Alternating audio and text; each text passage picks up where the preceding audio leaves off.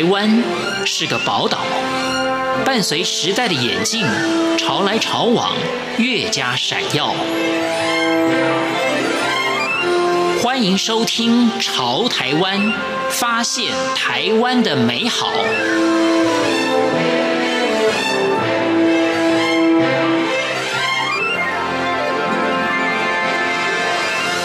听众朋友您好，欢迎您收听《潮台湾》，我是文心。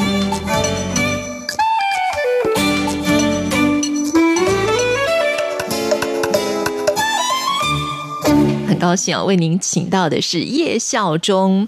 在你的介绍当中啊，一开始有一句话，我觉得非常的令人羡慕了啊，就是你是用旅行过日常生活，也同时把日常生活当成旅行来过。所以我想先跟上来聊一聊你的人生哲学。我觉得这两句话应该可以很明白的点出你的人生哲学吧。当然，我个人很喜欢旅行。那我觉得喜欢旅行的人其实都不喜欢待在办公室的，所以就不太可能找那种正常的工作。所以只能把旅行当成工作，把日常生活过得像旅行一样，也是。比如说，就算我回到新加坡是我自己的那个家嘛。那其实我也像一个旅行者一样，会到处逛啊，到处走啊，看到一些有趣的地方，或者以前不了解的地方，我也会去想，想去了解它一下。那我觉得这是那那那句的意思。上是新加坡人，但是呢，在应该学校毕业之后啊，也旅居了很多亚洲的城市嘛。是，主要是呃，在新加坡工作了几年之后，就跑到香港去念书，然后去了香港就很自然的就跑大陆，然后一待呢就待了呃十二年，就在北京和上海都住过。之前呢，介绍的像慢行不丹，还有缅甸逆旅行啊，加上慢行斯里兰卡。那么就以这三个作品来讲啊，你一直传达的或分享的，就是一种慢活的精神呢。所以这种慢活的旅行方式是比较吸引你的吗？是你比较喜欢的吗？其实虽然叫慢行斯里兰卡，叫慢行不丹，呃，某个程度上来说，倒不是说一定要很慢很慢，因为其实，在旅行的时候，它是快跟慢都有。有的，有时候会快一点。那看到喜欢的东西，特别想要慢。停下来，我觉得这是比较重要，就是你要懂得选择你自己的节奏，你喜欢的东西。是，所以在里面挑的一些地方，是我觉得可以慢慢停下来感受的。我个人比较喜欢，我也觉得一般的旅行者也会喜欢的一些地方。所以，当我看到斯里兰卡这本书啊，二十年前你第一次到斯里兰卡，当时你对这个斯里兰卡或者科伦坡的印象是什么呢？当时其实呃，斯里兰卡还是经常上所谓的那种报章头条。的，因为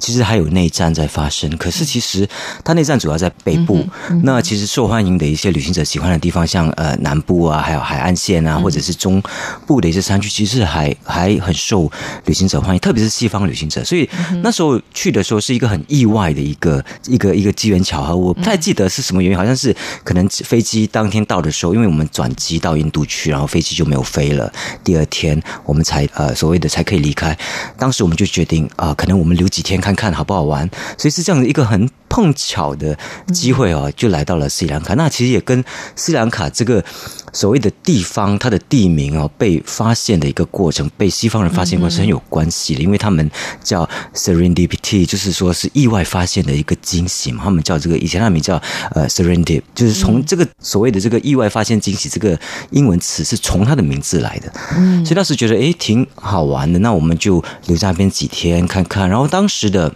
整个斯里兰卡，当然科伦坡是特别明显，就是就是蛮残旧不堪的，就是就是破破烂烂的，然后呃，就是很多，而且是在市中心那个所谓的城堡区里面，有好多的警察，然后有很多的那种，因为他们担心就是那些所谓的呃另外一个所谓的那个大米尔之虎会在那边搞一些破坏的事情，经常会发生的，所以在那边的那个界别是很森严的。那这一次再去的时候，完全是两回事了，你就觉得看那些房子啊，以前很很破很烂的，现在都慢慢。的，他们要修复好，然后都变得很漂亮。因为呃，就是呃，可能会变成一些酒店啊。嗯、我甚至甚至是比如说来福士酒店，好像也有打算在那边就是改造那边老房子，然后开成一些酒店啊，还有一些很漂亮的餐馆啊之类的，所以完全是不一样。现在很多的地方是你二十年前去过的，那么现在二十年后再次造访。他们还是一模一样哈。是，我会就就而且会特地的去找以前去过的地方来看一下，甚至是一些餐馆啊，一些有些我都忘记了，是还好我一些朋友他们记得。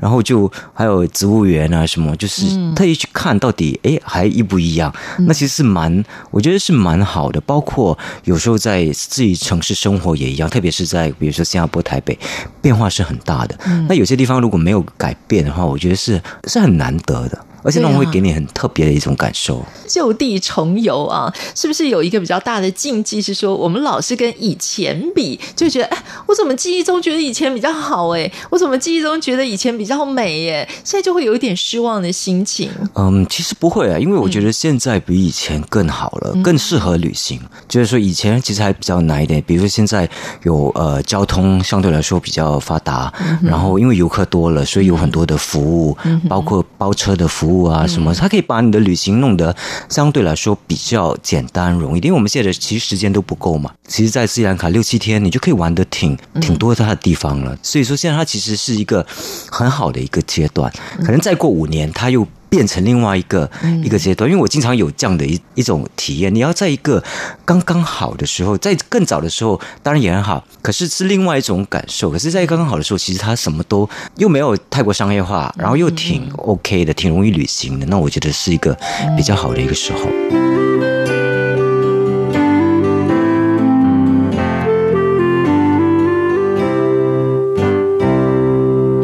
是不是上也来为我们介绍一下这个斯里兰卡最大的城市可伦坡这个地方？这个城市其实是呃，主要是保留了很多英国人建造的那种很漂亮的老房子。嗯、就是因为我本身是呃，也是新加坡人，然后我们也是所谓的英国殖民地以前，所以去那边会让我觉得，诶，很像八十年代或者七十年代新加坡、嗯、那些房子都很漂亮、很雄伟，嗯、而且还没有被所谓的被好好。当然，他们现在也开始在慢慢改造那个老区，但、是可能可能在新加坡的一些地方，很多这样的房子都被拆掉了。可是，在斯里兰卡，它其实保留下来，因为可能他也意识到说这些是有商业或者是旅游价值的，所以他们其实也是很好的去保护它。然后，呃，整个城市给我的感觉是蛮舒服的，因为很多树。如果有去过呃印度的人，很多时候会人家会把印度跟斯里兰卡混在一起，因为他们都属于在地理位置上蛮近的。嗯、可其实斯里兰卡比印度干净很多，嗯、就是就是在兰卡，就是比如说它的首都，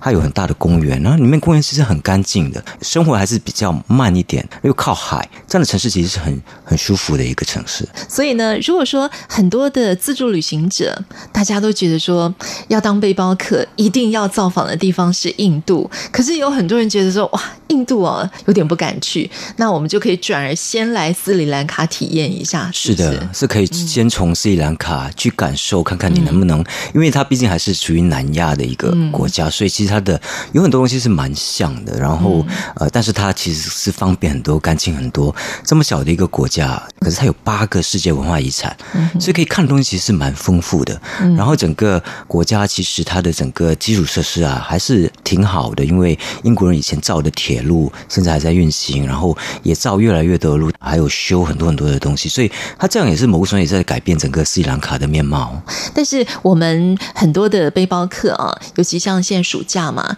就到世界各地去做自助旅行了。可是很多人会到印度，会觉得有点却步，就是说，哎，当地治安好像不大好，扒手也很多啊。那么在斯里兰卡这个地方，相对来讲，治安也是比较好的吗？啊，治安很好。斯里兰卡的呃治安基本上跟印度啊是我觉得没有办法相提并论的，是我自己觉得很安全，我个人也感觉到很安全，除非你真的这么。比如说在内战的时候，你去那些危险的地方，当然会有一点。可是现在内战已经结束了，嗯、然后这次也是也有特地到北部去，因为当时其实都是发生内战的地方嘛。嗯、那其实也给我感觉是很安全的，就是不像呃呃一些地方，包括在呃可伦坡这么大的城市啊，都不会让我觉得有有些什么担心的地方。包括在火车站，经常人家都觉得火车站很危险，很多人什么。嗯、可是我不会有那那种感觉。这这是一种怎么讲？一种第六感，就是因为去的地方可能相对来说比较多了一点。他给我感受是这样的，包括呃，当然，科隆坡是最大的城市，它肯定有很多的问题啊，像那种呃嘟嘟车的那种司机，他有时候会宰客。可是相对于其他地方，他们其实低调很多了。我遇到的很多都很诚实的，偶尔会有一些比较愿意要谈高一点的价格，可是也是只有这样而已，不会有太多的问题。所以整个整个感受，从这种最基本的东西，你会感觉到它其实是一个蛮好、蛮舒服、也蛮安全的一个国家。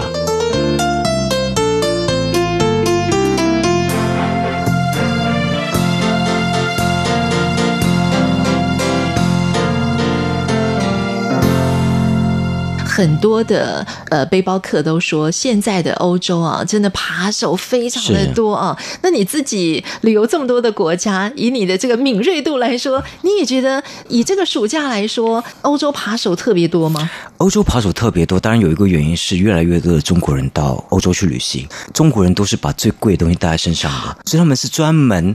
专门找中国人的。因为我个人遇过一次，就很夸张的，在伦敦街头，我拿着一个电话从一个很好的酒店走出来，手上的电话马上被人家抢掉了。就三个人骑着自行车，就这样抢掉你手上的电话。他们就专门专门针对亚洲游客。后来我有我我有蛮多的就中国朋友在伦敦念书，他们也这样跟我说，经常发生的就是出地铁的时候，突然间有人从你身边抢了一个东西就跑了，就是出那个那个车厢的时候，经常发生的。所以现在他们很针对中国游客，他们知道他们带的相机都是最贵的，带的手机什么都是最贵的，所以宁可抢这些。而且亚洲人看起来比较小。追也追不了，而且我们有一种心态，就是不要有太多的事情，你知道吗？不要太麻烦，你可能也算了。那么上之前呢，也是曾经担任呃《Lonely Planet》就是《孤独星球指南》的出版人，负责在中国大陆的这个部分。对，我们就出了呃，就是在中国大陆出的呃，面对全世界的旅游指南，也包括像台湾啊这些书，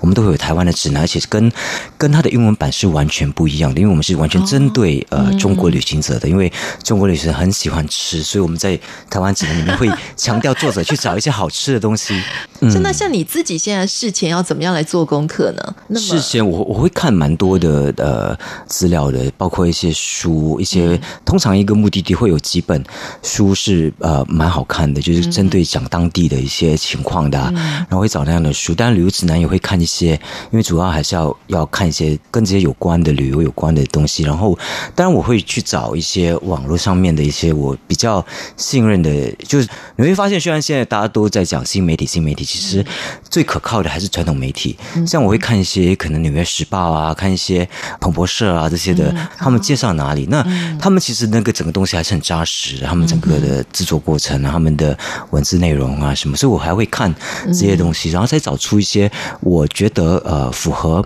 我想要写的呃，因为也不可能全部地方都去到，那我只能挑一些我觉得哎刚好很适合写在书里面的，那我就会去看那样的地方。目前上所做的工作呢，是在一个旅游的 App 的这个单位公司啊，来担任首席内容官。那来跟我们介绍一下你现阶段的工作，也都是一直都跟旅游有关。的工作啊，我现在的工作其实蛮多不同的。过去，比如说，当然写作是其中一样，出书，然后呃，也包括呃，像做旅游的这一类，包括也做一些旅游规划。像这个呃，这个这个是一个。因为我过去一直都是做传统出版的，就 Lonely Planet，然后后来有这样的一个机会做电子出版的，那我想尝试一下，到底就说呃那个内容呢，怎么把它电子化？然后因为现在我们都知道大家都靠手机用的，然后其实是对我来说是一个蛮有趣的一个改变，因为手机本身呢，它其实可以有很多很多的功能，因为里面有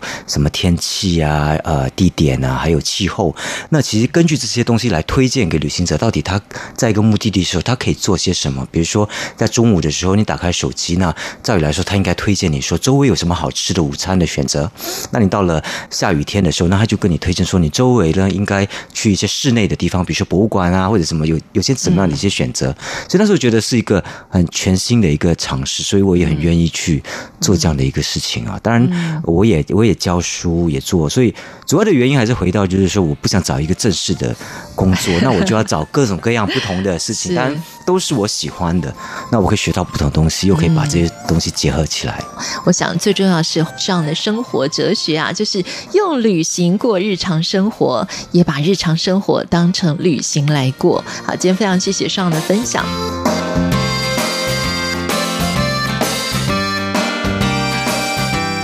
我是文心，谢谢听众朋友您的收听，我们下次空中再见。